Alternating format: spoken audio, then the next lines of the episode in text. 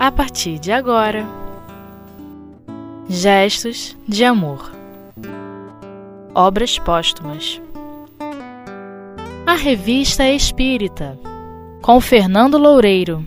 Olá, amigos ouvintes, e hoje continuaremos com o estudo de Obras Póstumas de Allan Kardec, cujo tema desse estudo será a Revista Espírita. É um estudo de certa maneira curto, né? não, não se passa de uma página e meia de, de texto, mas bem interessante se nós pudermos pegar outras obras de Kardec para complementar isso daqui e tirarmos também do que Kardec fala aqui para os espíritos algumas lições pessoais, algo que nós possamos aplicar no nosso dia a dia, na nossa vida. Começando aqui, o título A Revista Espírita, Kardec é, na verdade, uma pergunta e resposta entre Kardec e os espíritos. Né? Foi feito na casa da senhora Dufour. E, na ocasião, ele inquiria os espíritos com relação ao lançamento dessa revista espírita. E assim ele procede. Pergunta: Tenho a intenção de publicar um jornal espírita. Pensais que chegue a fazê-lo e me aconselhais a fazê-lo?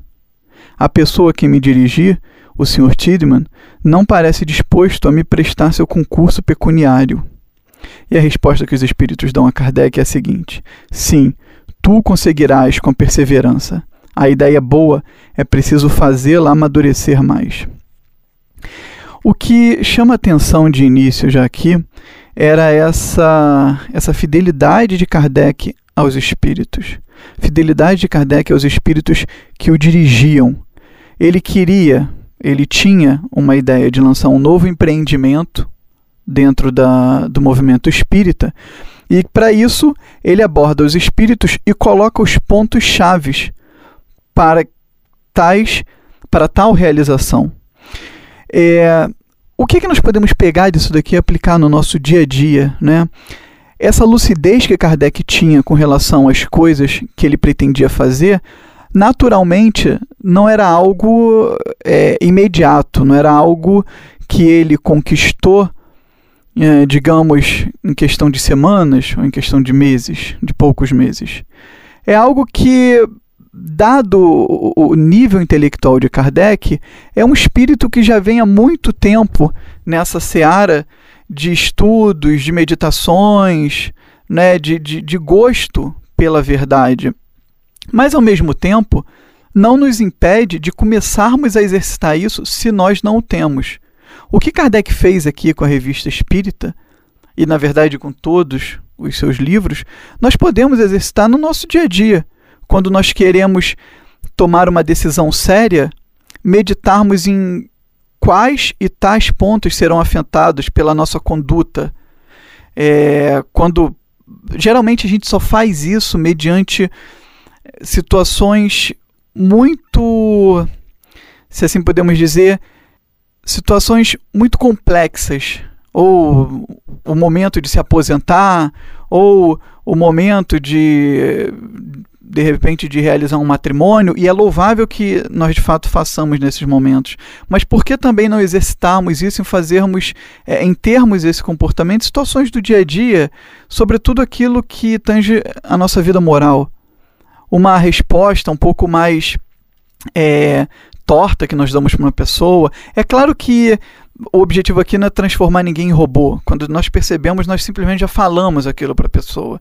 Mas só que nós podemos trabalhar esse pensamento, nós podemos trabalhar esse sentimento. No dia em que a coisa simplesmente vier no automático, quando nós chegarmos, nós chegarmos em casa, nós meditarmos em torno daquilo e traçarmos é, verdadeiras estratégias, se assim podemos dizer também, de como lidar com os nossos defeitos. Né? E voltando aqui para Kardec, nós observamos que ele ia ter dificuldade de lançar o jornal. Ele aborda aqui o Sr. Tidman, que a princípio era quem ia financiar esse, esse projeto para ele, e repara bem, mesmo com já nesse início, já nesse início aqui, com esse problema dessa pessoa que é financiar, ele não desistiu da ideia de lançar. Ele pensou em plano B, talvez até em plano C, D, talvez tenha usado o alfabeto inteiro aí, mas a ideia de não lançar é, era algo que talvez não existisse na cabeça dele. Né? Por mais que ele pergunte até para os espíritos, obviamente, se ele deveria ou não lançar. Mas o que a gente quer colocar com isso é que ele ia buscar todas as maneiras de lançar a revista até que esgotasse tudo isso. E geralmente a gente desiste na primeira tentativa. Às vezes a gente tenta alguma coisa e da primeira vez que dá errado, a gente já abre mão, né? Como que Kardec tinha essa perseverança? Nós vamos ver Kardec em outros momentos abordar isso, como que para se consagrar uma obra séria é necessária perseverança. E se nós observarmos a nossa própria vida, tudo que nós conseguimos levar a contendo de uma forma séria teve o concurso da nossa perseverança. Um problema financeiro pelo qual nós tenhamos passado, nós precisamos de muita perseverança até sair dessa crise, ou uma crise emocional, ou uma crise de relacionamento conjugal, né? Para sair dessa crise foi necessário um esforço nosso, foi necessário uma perseverança nossa. E se porventura alguém que está escutando esse estudo não teve é, a oportunidade ainda, talvez um jovem ou talvez uma pessoa que ainda não tenha tido a oportunidade de colocar em prática essa perseverança, não precisa ficar ansioso, porque esse momento irá surgir em que será necessário muita perseverança para se atingir aquilo que se quer atingir. E Kardec continua aqui, logo depois da resposta dos, do espírito, né? Quando diz que a ideia era boa, que ele precisava amadurecer mais. E Kardec coloca: Temo que outros me ultrapassem. E a resposta do espírito é: é preciso andar depressa. Por que, que os espíritos. É, na verdade, por que Kardec falou isso para os espíritos? Porque nos Estados Unidos, é, já naquela época, já possuíam 17 jornais vinculados ao assunto do espiritismo. Mas na França não tinha nenhum. Então Kardec queria lançar o primeiro na França, ele queria ser o pioneiro é, nesse sentido. E a resposta do espírito é preciso andar depressa.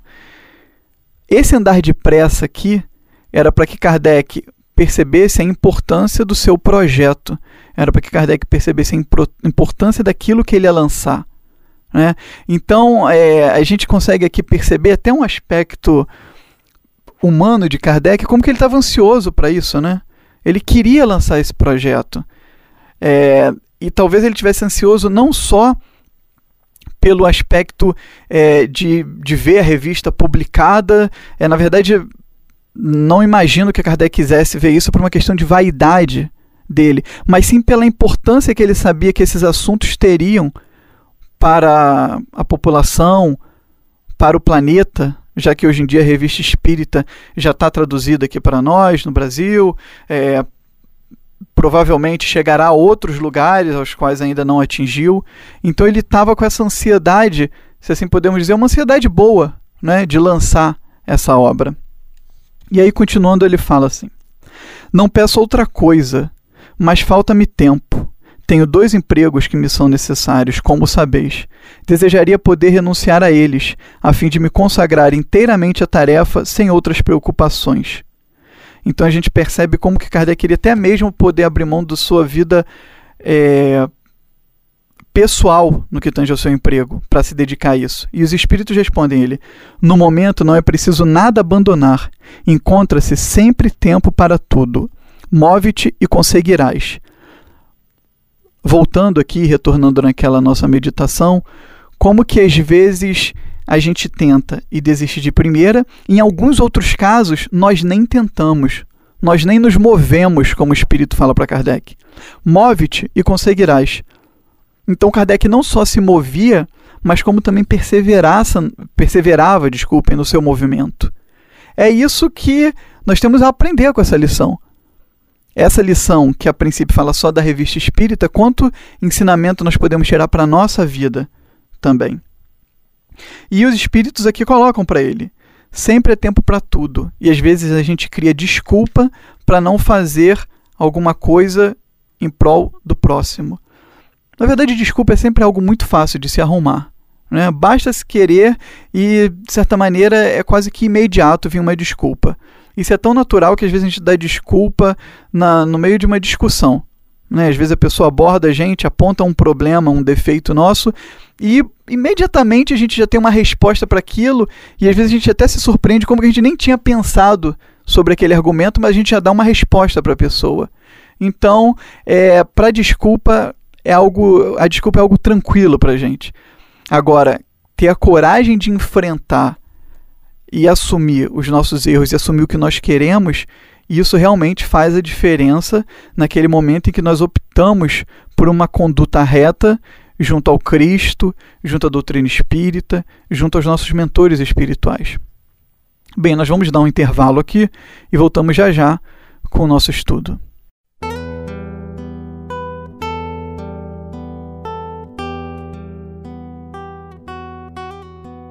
Gestos de amor. Obras póstumas. Bom, amigos, então estamos de volta com o nosso estudo do Obras Póstumas. O tema de hoje é a Revista Espírita. Nós havíamos falado de como Kardec estava, de certa maneira, ansioso para lançar a Revista Espírita, né?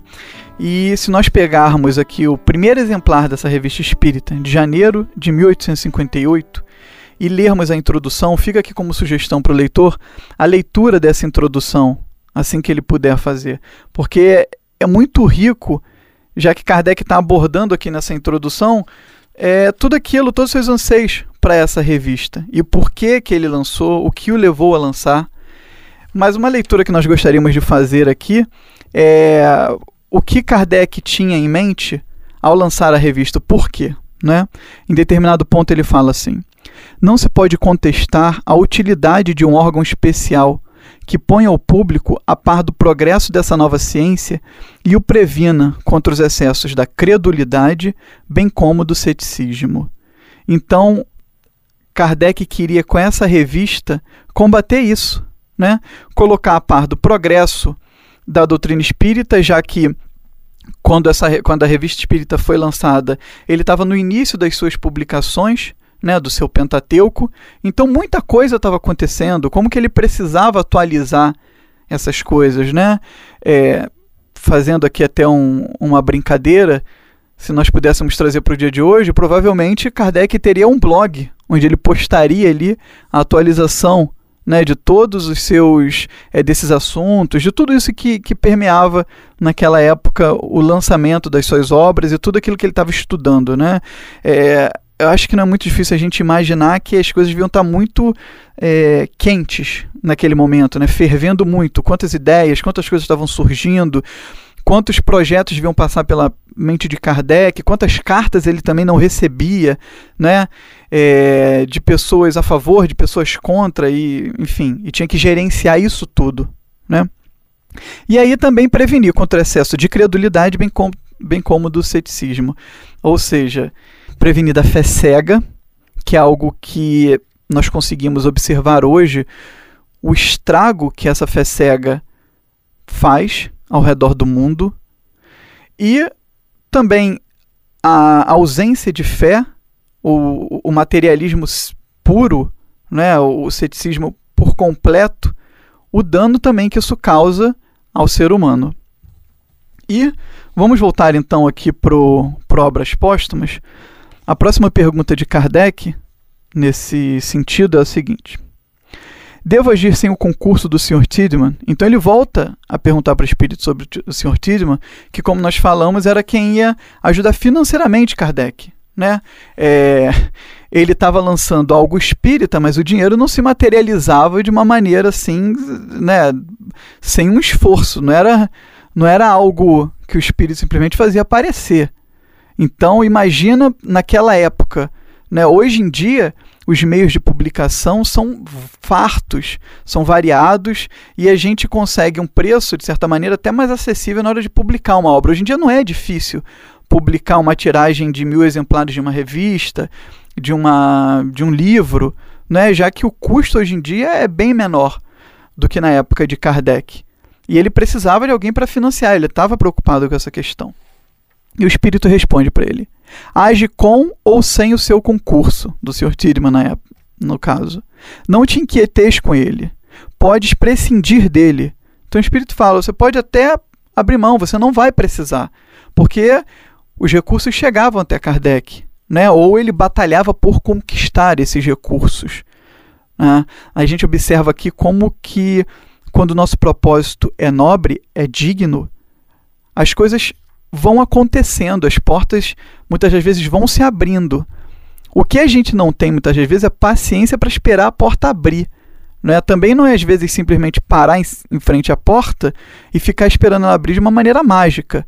Mas se uma porta não abriu, às vezes a gente tenta abrir outras ou a gente segue pra, pelo corredor para realizar outras tarefas que mais adiante essa porta se abre. Mas a gente não tem essa paciência, né? É algo que a gente precisa trabalhar, essa crença de que as coisas darão certo. E aí a última pergunta que Kardec faz nesse sentido aqui para os espíritos, nessa lição, que está publicado no Obras Póstumas, é o seguinte. Eu pretendia publicar um primeiro número como ensaio, a fim de lançar o jornal e marcar data, e continuar mais tarde, se possível. O que pensais disso? Ou seja, Kardec queria publicar o primeiro número para ele ter um termômetro daquilo que ele estava fazendo. Ele queria lançar e ver qual seria a repercussão. É, se assim nós podemos nos exprimir, é, como que Kardec não tinha nem a noção do que viria, né? Porque a coisa foi um sucesso, como nós vamos observar aqui. E depois dele colocar essa pergunta, o Espírito responde a ele: A ideia é boa, mas um primeiro número não será suficiente. Ou seja, o Espírito já falava, a ideia é boa, mas não vai ficar só nesse primeiro número, não. Terão outras publicações. O Espírito já estava adiantando para Kardec que a coisa iria no nosso linguajar, né, iria vingar. O primeiro número não será suficiente. Entretanto, é útil e até necessário para abrir o caminho para o restante. Será preciso dispensar-lhe muito cuidado, de maneira a lançar as bases de um êxito durável. Se ele for defeituoso, será melhor nada fazer, pois a primeira impressão pode decidir seu futuro. No popular, nós costumamos dizer né, que a primeira impressão é que fica.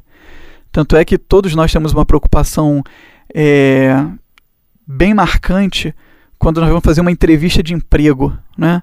A maneira como nós estamos nos vestindo, a maneira como nós estamos nos portando, a maneira como nós estamos falando, gesticulando, tudo isso é motivo de muita ansiedade da nossa parte, porque a gente sabe que muitas das vezes aquela imagem que a gente colocar ali vai ficar. Ou se de repente nós colocarmos uma imagem não muito boa, nós demoraremos muito tempo para desconstruir essa imagem. Então o espírito já o advertia é, da seriedade dessa primeira publicação.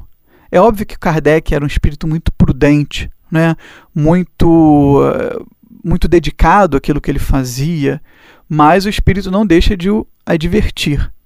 No começo, sobretudo, é preciso satisfazer a curiosidade deve encerrar ao mesmo tempo o sério e o agradável. O sério, que atrairá os homens de ciência, e o agradável, que divertirá o vulgo. Essa parte é essencial, mas a outra é mais importante, pois sem ela o jornal não teria fundamento sólido. Ou seja, falar é, de maneira vulgar, divertir o vulgo, era importante no dizer do espírito. Só que mais importante do que isso era o trabalho sério, porque o trabalho sério, né, que deveria vislumbrar os homens de ciência, é o que traria para o jornal um fundamento sólido. E a gente observa que o lazer da época de Kardec com relação aos espíritos, ainda mais nesse momento, era muito aquela curiosidade das mesas né? E toda a questão dos fenômenos. E como que isso foi se diluindo realmente com o passar do tempo, né? E hoje em dia nós não temos mais isso. Pelo menos aqui no Brasil, nosso foco está totalmente voltado para a questão moral. Né? Por mais que, obviamente, tenha as manifestações dos espíritos, mas através dessas manifestações, tirar o proveito moral daquilo que eles estão passando para nós. Mas naquela época de Kardec, obviamente, ele precisava também levar em conta essas pessoas que de início estavam se encantando, se encantando de forma pela coisa é, que não era o, o mais importante, mas para atrair tá? E o Espírito coloca: numa palavra, é preciso evitar a monotonia pela variedade, reunir a instrução sólida ao interesse, e este será um poderoso auxiliar para os trabalhos ulteriores, ou seja, para os trabalhos é, que iriam vir. Né? Então, o espírito já adverte a ele como que ele precisava na revista espírita abordar uma variedade de assuntos. E quando nós pegamos a, a, a revista espírita, né, a gente observa que realmente eram os assuntos mais diversos que ele abordava aqui. Então, essa variedade de assuntos era algo que ia ser muito importante para Kardec. Se nós pegarmos as revistas espíritas, nós vamos observar isso. Quanta coisa, né? Quantos assuntos diferentes ele aborda na revista. E continuando, tem a nota de Kardec, né? Que nós leremos para encerrar o nosso estudo. Apressei-me em redigir o primeiro número e o fiz circular em 1 de janeiro de 1858, sem haver dito nada a ninguém. Não tinha um único assinante e nenhum fornecedor de fundos também. Ou seja, Kardec não tinha ninguém que financiava o jornal e também não tinha nenhum assinante do, do jornal. E olha a ousadia, né? a coragem do espírito. Eu o fiz inteiramente, pois por minha conta e risco, e não tive do que me arrepender, pois o êxito ultrapassou minha expectativa. A partir de 1 de janeiro, os números se sucederam sem interrupção, e como o espírito havia previsto, esse jornal tornou-se para mim um poderoso auxiliar. Reconheci mais tarde que fora feliz por não ter tido um fornecedor de fundos, pois ficava mais livre, enquanto que um estranho interessado teria podido impor-se impor-me suas ideias e sua vontade, e entravar minha marcha. Sozinho não tinha que prestar contas a ninguém, embora minha tarefa fosse pesada como trabalho. Naturalmente, Kardec fazia tudo sozinho, ele tinha liberdade de, de ter uma flexibilidade nos temas que ele ia abordar, e da maneira como ele queria abordar. Em compensação, fazer tudo sozinho tinha um peso é, considerável, tanto de, do, do ponto de vista do trabalho quanto das finanças. Então nós ficamos por aqui, amigos, e desejamos a todos muita paz, muita saúde e muito estudo. E até a próxima.